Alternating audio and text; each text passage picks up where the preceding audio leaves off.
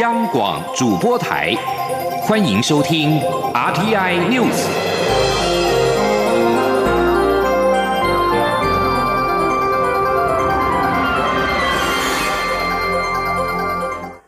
各位好，欢迎收听这广主播台提供给您的 RTI News，我是陈子华。经济部在昨天寄出爱奇艺条款公告，禁止中国大陆的 OTT TV 业者爱奇艺以及腾讯等跨海来台非法经营。而对此，国家通讯传播委员会 NCC 在今天说明，新法七月三号生效之后，NCC 就会函知相关业者遵循法令，违者最重可处新台币五百万元。记者吴立军的报道。宣称在台湾拥有两百万经常性用户的爱奇艺代理商 OTT 即将面临重大难关。经济部十八号依据《两岸人民关系条例》第三十五条第二项规定，将代理或经销陆方 OTT TV 相关服务的行为纳入禁止项目。新法预告十四天后正式上路，执法机关则是 NCC。NCC 发言。人翁博宗十九号说明，新法九月三号实施后，OT T 不但不能代理爱奇艺的业务及广告，也不能代理客服。即使爱奇艺透过日本分公司或美国分公司，以日商或美商的身份授权台湾代理也不行。而阿卡麦科技公司也不能在居间协助爱奇艺传送内。内容违者可处新台币五万到五百万元。翁博宗说：“所以说我们会先函请相关的业者，包括电信业者、ISP 业者、资讯服务业，包括帮他加速的 CDN 或者是 IDC 机房或者云端的业者及代理这个的 ODD，不能代理或经销等大陆地区人民法人团体或其他机构从事网际网络视。”听服务、刮胡 OTT TV 及其他中间投入服务或相关商业服务。不过，NCC 也强调，爱奇艺的伺服器在香港，因此没有所谓遭台湾下架的问题。此外，台湾是自由民主的国家，民众可以随意上网，连到世界任何一个角落的国家，因此也没有爱奇艺遭台湾封网的问题。未来。爱奇艺的台湾收视户不用翻墙，依然可以跨境连到香港或其他地区收看爱奇艺，只是网速可能下降，导致收视卡关。此外，订户也需透过跨境交易，不能再向过去直接到超商缴费。同时，若衍生消费争议，也需跨境才能争取权益。中央广播电台。记者吴丽君在台北采访报道。中央疫情指挥中心指挥官陈时中在今天表示，即日起开放高级中等以下学校的境外生可申请返台。不过，除了要配合既有的防疫规定之外，居家检疫期满前也要进行衰减，以降低群聚的风险之外，也可以避免后续的标签效果。记者肖兆平的报道。中央流行疫情指挥中心十九号宣布，即日起，高级中等以下学校的境外生可申请返台。所谓的境外生，也包含陆港澳籍学生，且学生的父母也可以陪同返国。教育部次长刘梦琪表示，经过跨部会讨论后确认，即日起，高中以下的境外生可以依照既有规定申请入境。所谓的既有规定，就是校方必须备妥。名册、学生返台班机、居家检疫十四天的检疫场所等资讯后，向教育部提出申请，经核可才可入境。他说：“符合的身份包含旧生跟一零九学年度新生，那啊也以上皆含陆港澳籍身份的学生，那啊一样哈，就跟我们现在所有的规范一致，必须在集中检疫所、防疫旅馆。”或者是暑假期间经卫生单位检核通过了检疫宿舍，来进行十四天的居家检疫。指挥中心指挥官陈时中进一步表示，除了入境要居家检疫外，检疫期满前也全部要进行核酸裁检，必须阴性才能解除隔离。陈时中解释，要求全部筛检的原因，除了要降低校园群聚风险外，也有避免标签霸凌效果。他说：“啊，所以我们在十四天全部都检验过，啊，那相对可以把中间他对于自己症状的疏忽这样的一个可能性降到最低。然后第二个，考虑到学生里面不免哈，还有一些对这样的一个容易形成一种歧视跟霸凌的可能性哦，那所以我们让要保护这些进来的学生，好，也让学校家长能够放心，好，避免有这样歧视霸凌的情况。”指挥中心表示，目前推估可能返国的境外生人数约有两千五百三十二人。不过，考量航班以及签证审核速度，每天大约会有五十到一百人的数量入境。中央广播电台记者肖兆平采访报道。在另外一方面，中央流行疫情指挥中心在今天表示，为了确保管理效率以及防疫的安全，在经过专家讨论之后，决议一般旅社不可混收居家检疫。换句话说，维持防疫旅馆才能够进行居家检疫服务的规定。不过，如果防疫旅馆要收一般的旅客，则必须要充分的告知。另外，从美国返台的少年在居家检疫期间确诊，彰化县卫生局裁减无症状居家检疫者，引发了争议。疫情指挥中心指挥官陈时中已经要求政风单位介入调查。对此，彰化县卫生局长。叶彦博强调，进行衰减都有依照相关的程序依法处理，至于细节不便透露。而彰化县长王惠美也在今天说：“有事我负责。”另外，台大公共卫生学院教授陈秀熙则是呼吁中央地方应该多加的沟通，与讨论取代对立。而陈时中也在今天是再次的回应表示，他之所以要求政风单位调查彰化县政府为何裁减无症状者，是因为相关举措违反既有的检疫规定。优先过程可能会有漏洞，因此委请第三方公证单位来还原事实，进一步协助中央思考防疫的策略。强调没有把地方政府的行动当成是犯罪行为。另外，廉政署署长郑明谦也表示，这应该不是在就责，政分单位只是基于协助的立场，检视裁剪程序是否合乎规定。记者欧阳梦平的报道。中央规范有症状者才需要进行 COVID-19 武汉肺炎的裁检，但彰化县卫生局日前针对从美国返台在居家检疫期间而且没有症状的少年进行裁检并确诊，卫福部长陈时中要求政风单位介入调查，引起医界的反弹以及民众的质疑。对此，法务部廉政署长郑明谦十九号受访时表示，对于个案是否需要裁检，这是专业鉴定，必须尊重中央及地方卫生主管机关的。权限，政风单位会基于协助的立场，检视裁剪程序是否合乎规定。他说：“因为公务员依法行政，那我们想都会协助业管机关，就这个个案的一个采验是否有合乎规定，那自己有没有检验的必要？那我想还是回归到专业就业管机关的一个专业性的一个判断。”郑明谦强调，这应该不是在就责。他指出，裁剪有标准作业程序，中央流行疫情指挥中心定有社区监测通报裁剪及个案处理流程。政风单位不具备医疗或公卫专业，所以只是从法制面、程序上协助检视是否合乎规定。中央广播电台记者欧阳梦平在台北采访报道。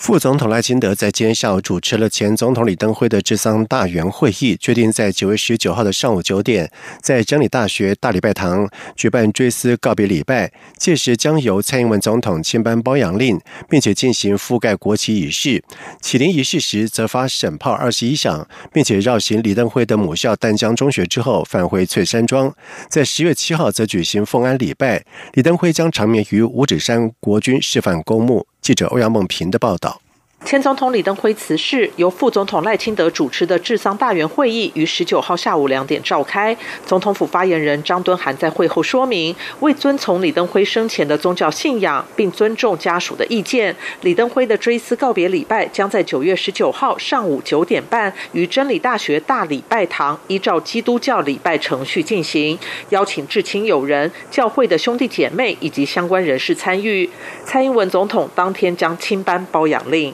他说。在九月十九号的当天，蔡总统将亲自出席追思告别礼拜，颁发褒扬令，表彰李前总统呃毕生对国家的重要贡贡献以及殊勋，并且进行覆盖国旗的仪式。在追思告别礼拜之后，麒麟仪式发省炮二十一响，并绕行李前总统的母校淡江中学，进行最后的巡礼，再返回翠山庄暂错。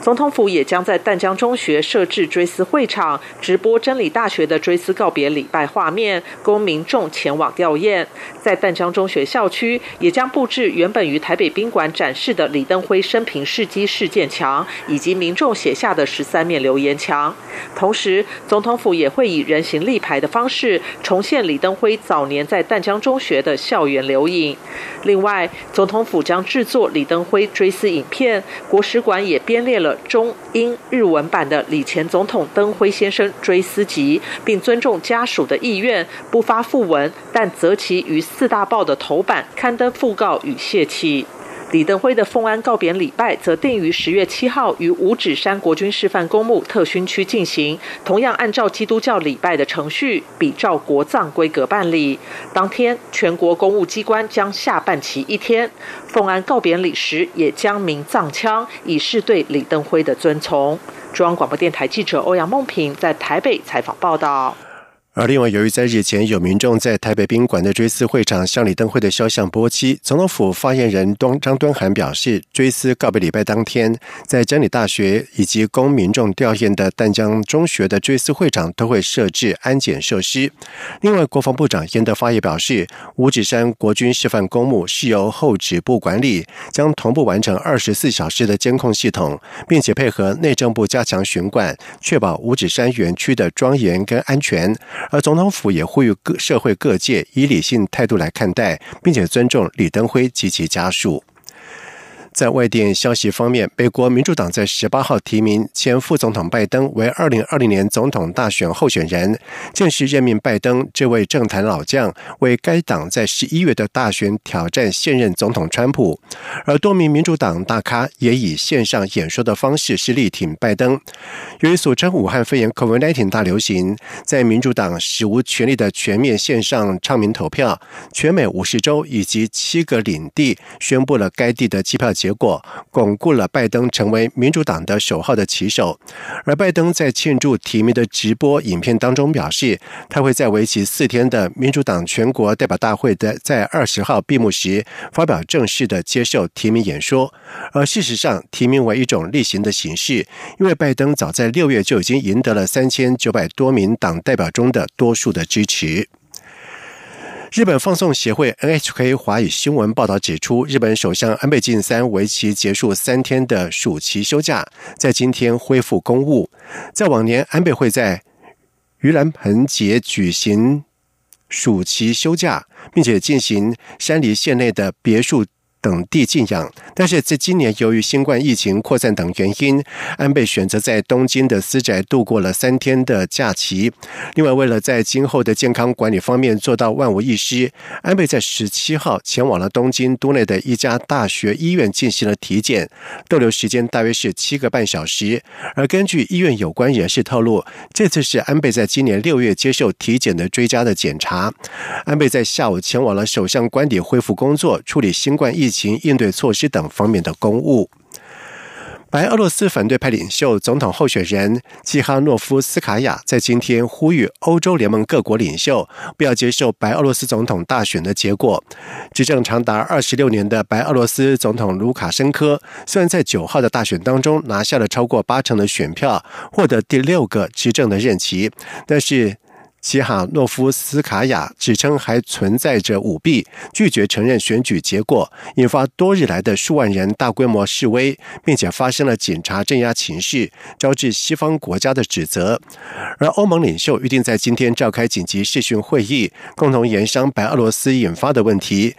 季哈诺夫斯卡娅在紧急会议之前发表这份录影演说，包括了法国总统马克宏以及德国总理梅克尔在内的欧洲联盟领袖，这个礼拜呼吁白俄罗斯的强大盟邦俄罗斯出面调停，促使白俄政府以及反对派双方在首都明斯克展开对话。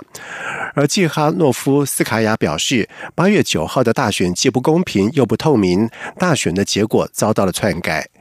以上新闻由陈子华编辑播报，这里是中央广播电台台湾之音。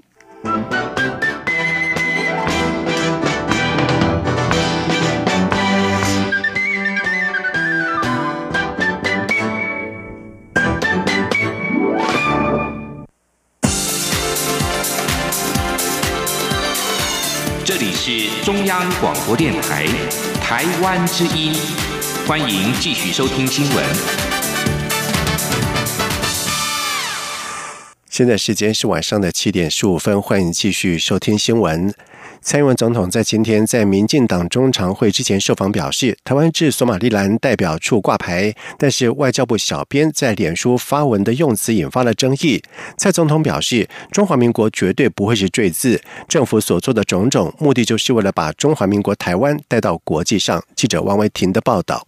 台湾驻索马利兰代表处正式挂牌，外交部小编在脸书发文提到，这块牌子就写台湾，没有多余赘字，引发外界质疑是否将中华民国当成赘字。对此，蔡英文总统十九号在民进党中常会前受访时表示，中华民国绝对不是赘字，政府所做的一切就是为了把中华民国台湾推上国际。蔡总统说。那我在这里要呃郑重的说哦，中华民国绝对不会是罪字哦。那呃我们在做种种的呃外交或者是做很多的国际的活动的目的，就是要把中华民国台湾带到国际上去。《纽约时报》报道指出，美国总统川普为了连任，塑造呛中形象，让美国政府官员找到强化台美关系的势力点。报道指出，美国大动作提升与巩固台湾地位，只差承认主权。对于台美关系不断提升，蔡总统表示，台美关系的重点仍是实质关系。这几年政府不断强化与美国的实质关系，也是某种程度的升级。他说，未来政府也会持续深化实质关系，让台美关系互惠互利。另外，中共最近举行对台军演，央视报道指出，中共军机飞到台湾上空也不是不可能。对于央视的说法，蔡总统表示，这是没有意义的事情。政府对整体军事情势都有严密监控和掌控，有信心保护国家安全，请民众放心。而对于破坏区域和平稳定的行为，相信国际社会不会接受。中央广播电台记者王威婷采访报道。另外一方面，劳动部基本工资审议委员会在昨天决定微调基本工资。蔡总统表示，疫情期间面临很多的困难，为了让辛苦的劳工得到鼓励，政府乐见基本工资调升，也希望劳工能够体恤疫情造成的各种的困难。而在今天的中常会之前，身兼民进党主席的蔡英文总统为民进党新著名事务委员会委员受证。蔡总统并且在中常会才是，接下来要持续连接全国各地的新住民社群，深化公共对话，并且培力新住民朋友投入公共事务，参与台湾。的名著。同时，民进党中常会在今天也决议，二十六号召开中执会。由于六都首长是当然中执委、当然中常委，不当选高雄市长的陈其迈在二十六号将前往民进党中执会宣誓就任中执委、中常委。而在面对高雄市长补选挫败，国民党主席江启臣在今天在宜兰行动中常会当中表示，国民党不但要加强在地人才的培训，要同步加速选务人才的培养，提升选举团队的集战力，尤其要加强讯息的传播力，带动有利国民党的议题发酵。记者刘品希的报道。国民党在高雄市长补选一役中惨败，全党士气低落，检讨声浪不断。国民党主席江启臣十九号下午在宜兰召开行动中常会时表示，感谢所有中常委及全党上下同志的协助与辅选。虽然补选结果不尽人意，但国民党没有怀忧踌躇的时间，更应该坚持改革方向与道路，强力监督政府施政，才能赢回多数人民的信任与支持。江启臣指出，失败是成功的养分。国民党除了要加强培养在地人才，也要提升选举团队的集战力，并强化议题主导能力。他说：“我们不但要加强在地人才的培训，也要同步加速选务人才的培养，提升选举团队的集战力。尤其应该加强本党讯息的传播力量，带动有利本党议题的发酵。同时，我们也要辟建。”有利的战场，主动抛出民众关注的议题，加强社会对话，有效监督执政，让本党的优势得以发挥。江启臣表示，国民党也将进行组织经营转型，在人力精简下，以数位科技联系，弥补传统组织经营的不足。目前已积极研发数位党部 APP，预定九月一号上线，让国民党跟党员的互动更加多元其实。此外，国民党也将转换以议题导向的社会组织经营模式。以倡议的方式提出改革建言，让党的政策决策贴近民意，增加国民党跟民间团体的互动粘着度，并强化地方党部政策研发的功能，为地方县市找到更好的发展方向。央广记者刘品熙的采访报道。第五十五届广播金钟奖入围名单在今天公布，中央广播电台大放异彩，一共获得了十六项的提名，当中有四组节目是双料入围。而在去年敲响金钟的三组的主持人，在今年也再度获得了评审的青睐。记者杨仁祥、陈国维的报道。艺术文化节目奖入围的有 RTI 放映室、呃财团法人中央广播电台。恭喜恭喜！第五十五届广播金钟奖入围盛典，由文化部长李永德、本届评审委员会主委罗小云以及郑怡、邵大伦、百灵果等广播人担任接奖嘉宾，公布二十六个奖项的入围名单。中央电台今年更上一层楼，共获得十六项提名，其中徐凡主持的《笔尖上还提的奇幻之旅》，同时入围教育文化节目及主持人奖；朱佳琪制播的《生动美术馆》获得艺术文化节目及主持人奖的双料。入围，陈春福以 Cultural Visa Everywhere 节目入围音效奖与单元节目奖。去年夺得金钟的流氓阿德再度以全世界最亮的光入围生活风格节目及主持人奖。同样在去年拿到金钟奖的府城拉雷令以及黎慧芝管人健双人组合，分别以诗情也绵绵以及那些年我们一起唱的歌入围教育文化节目主持人和类型音乐节目主持人奖。由谭志毅、戴生峰主持的《弦外之音》也入围类型音乐节目主持人奖。另外，江婉如今年以《就要听晚报》入围社会关怀节目主持人奖。Polo 和 U 啊制作的台湾文武办入围少年节目主持人奖。广播剧奖同时有人生想想剧场以及时代剧场两件作品获得提名。RTI 放映室则是入围艺术文化节目奖。出席入围盛典的中央电台主秘吴瑞文表示，几乎有报名的人都入围了。非常开心，而且入围名单呈现老干新知，不少新晋主持人也在资深同仁的带领下获得肯定。我们不管是在艺术文化，还有教育文化。也或者是我们的广播剧奖，其实这都是总台长他到任之后啊，当然多元的去创造我们这个节目的特质，但这也是我们非常着重的这个节目方向，还有单元节目的部分啊，我们也入围了啊，所以这些奖项其实都是我们的重心啊，我们都有双料入围。今年广播金钟奖依旧竞争激烈，共有六十五家业者，七百九十五件作品参赛，评审团从中选出一百二十五件入围作品，而本。届特别奖仍旧从缺。这次的疫情呢，也帮了这个广播的忙，而且我发现了很多广播的节目主持人非常的厉害，马上你看从广告啊到节目到编撰各方面都跟疫情有关，那他就是很实在的。我也期待哈，我们站在过去良好的基础上，我们的广播呢，在未来的数位汇流的时代，来扮演更重要的角色。事实上，我们已经看出这个趋势出来了。所以我相信呢，哈，广播啊会越来越重要。第五十五届广播金钟奖颁奖典礼将于九月十九号周六晚上七点在国父纪念馆登场，海内外观众将可透过三立频道收看。中央广播电台记者杨仁祥、陈国伟台北采访报道。口罩成为了防疫的最佳工具，但是戴上了口罩，刷脸辨识就成为了一种阻碍。目前，国内外的业者陆续透过强化眼睛、眉毛、额头以及耳朵等部位，让戴上口罩的人脸的辨识技术越来越成熟，已经陆续运用于各场景。预计在后疫情时代，有机会成为台湾各行各业必备的基础设施。记者郑祥云、陈林信宏的报道。过往经过闸门时戴着口罩，机器总无法辨识，得要把口罩拿下来才能通关。尽管台湾疫情控制得当，但后疫情时代戴着口罩仍是防疫必备。目前国内外已经有不少机构研发出戴着口罩也能轻松刷脸辨识的系统。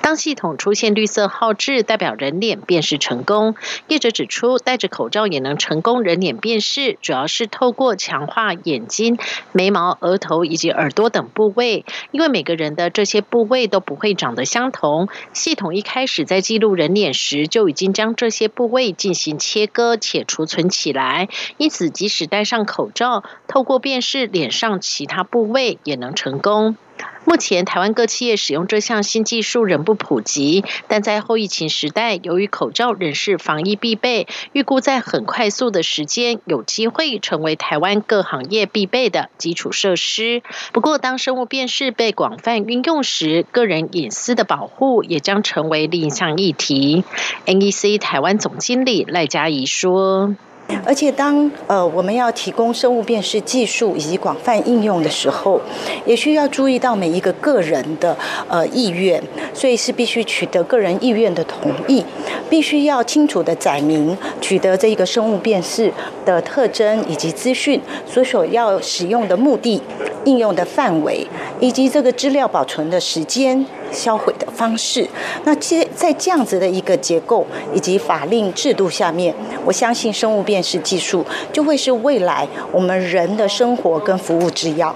除了戴口罩人脸辨识技术，业者新研发的虹膜辨识，使用者不再需要近距离靠近机器，只要在两公尺以内都可以轻松辨识成功，甚至可以辨别双胞胎，可应用于机场海关出入境、户政以及机房等场域。中央广播电台记者郑祥云、陈林信宏采访报道。接下来进行今天的前进新南向。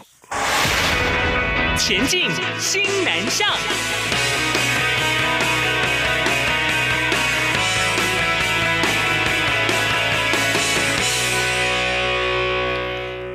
就读屏东潮州高中的王瑞豪，妈妈来自于越南，参加移民署所举办的一百零九年新住民及其子女海外培力计划，以越南的黑金文化咖啡为研究主题获得优选。王瑞豪由老师。既言指导以新南向政策为方向，从探讨越南的经济发展的角度来切入，联想到闻名世界的越南咖啡。王瑞豪表示，他先以外婆家的咖啡店为研究对象，进而访问附近的咖啡的摊贩，最后慢慢扩大研究的对象跟范围。同时，王瑞豪表示，以前并没有很认真学习越南语，对自己的未来也没有确立方向。但是，透过这次参加海外培力计划，让他不仅更加认识越南这块土地，了解有别于台湾的人事物，也让他深深的反思：身为新二代的自己，能够为台湾做些什么。同时，王瑞豪也表示，需要增强自己的越南语的能力，同时也期许未来以自身的语言优势，成为新南向政策的领航。员。农委会在日前举办了一百零九年度农业创新育成中心联合毕业成果发表会，共计有十四家的厂商获颁育成毕业证书。农委会科技处副处长陈伟龙表示，其中基隆米。科斯生物科技公司正在协助国内两大种猪进行基因定序，在未来渴望育成更优化的新品种的台湾猪，有利于台湾猪进军国际市场。而基隆米克斯生物科技前董事长尤卓远则是表示，主要业务是执行基因定序的技术服务，目前营收已经超过了新台币四亿元，主要是来自于中研院、台大医院等与人有关的业务。而这项资料库的运用，渴望为台湾种猪进行克制化的育种，让口感原本就已经很好，而且比较耐热的台湾的种猪再优化，主攻新南向市场。而为此，目前已经在转投资成立了机遇生物科技，将专门发展精准的农业。例如，像是财团法人农业科技研究院所辅导的丰雨股份有限公司总经理王静怡就表示说，已经和农委会水产试验所寄转台湾雕超雄性的技术，因为子代都是雄性。长得比较快，同时可以节省饲料成本大约一到两成。也因为都是雄性，不能够自行繁殖，客户会再回来购鱼苗，同时构筑永续的商机，并且已经获得了新加坡业者购买两年的期限。以上新闻由陈子华编辑播报，这里是中央广播电台台湾之音。